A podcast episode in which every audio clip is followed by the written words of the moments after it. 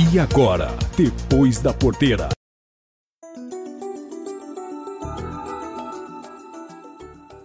A questão de quem vem antes, se o ovo ou a galinha. Na nossa conversa de hoje eu vou começar pelo ovo. É que os produtores brasileiros de ovos estão sentindo aí pelo quinto mês consecutivo retração de mercado. Tem dois fatores aí. Um deles é a merenda escolar.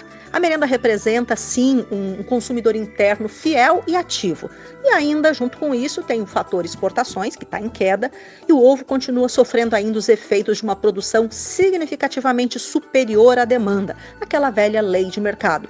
Muita oferta, pouca demanda, preço lá embaixo.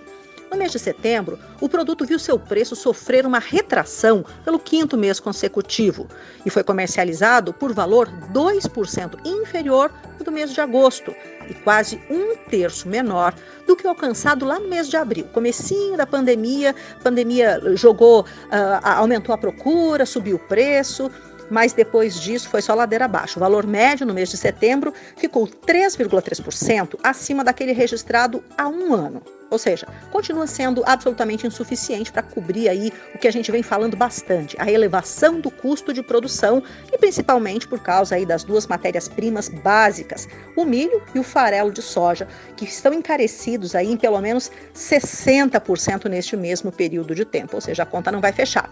Já o valor médio nos nove primeiros meses deste ano ainda permanece aí 25, 20%, 20 a 25% acima do registrado no mesmo período de, de 2019. Mas esse incremento aí é, é, basicamente resultado do primeiro semestre. No início de pandemia, o pessoal comeu muito ovo. Agora, se considerar uh, julho, setembro, o ganho anual não vai chegar a 5%. Agora sim, vem a galinha. A gente falou do ovo, agora a gente vai falar da galinha.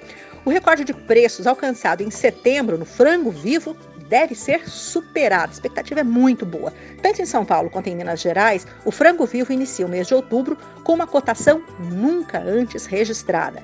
A última alta aconteceu agora semana passada, né, no dia 30 de setembro, e foi um reajuste aí de 5 centavos. Assim, São Paulo, é, décimo mês do ano, está sendo aberto aí com frango vivo cotado a R$ 4,15 o quilo. No estado de Minas Gerais, ele chega a R$ 4,20 o quilo. Os valores alcançados ah, no finalzinho dessa semana no frango vivo negociado no interior paulista representam um ganho de 6,41% ao mês, alta de 6,41% ao mês, o que acumula no ano 25,76%, ou seja, muita valorização aí para o produtor de frango.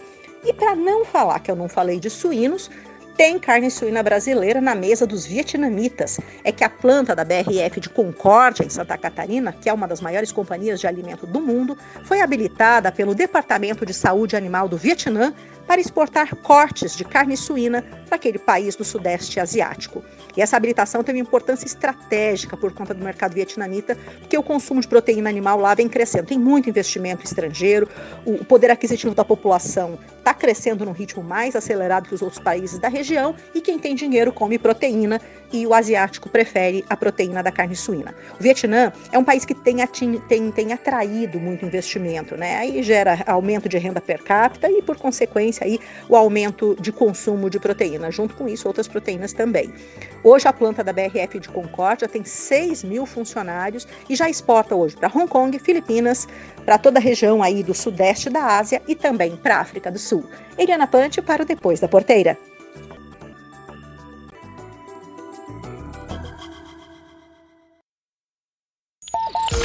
Esse foi o Depois da Porteira, o agronegócio em destaque.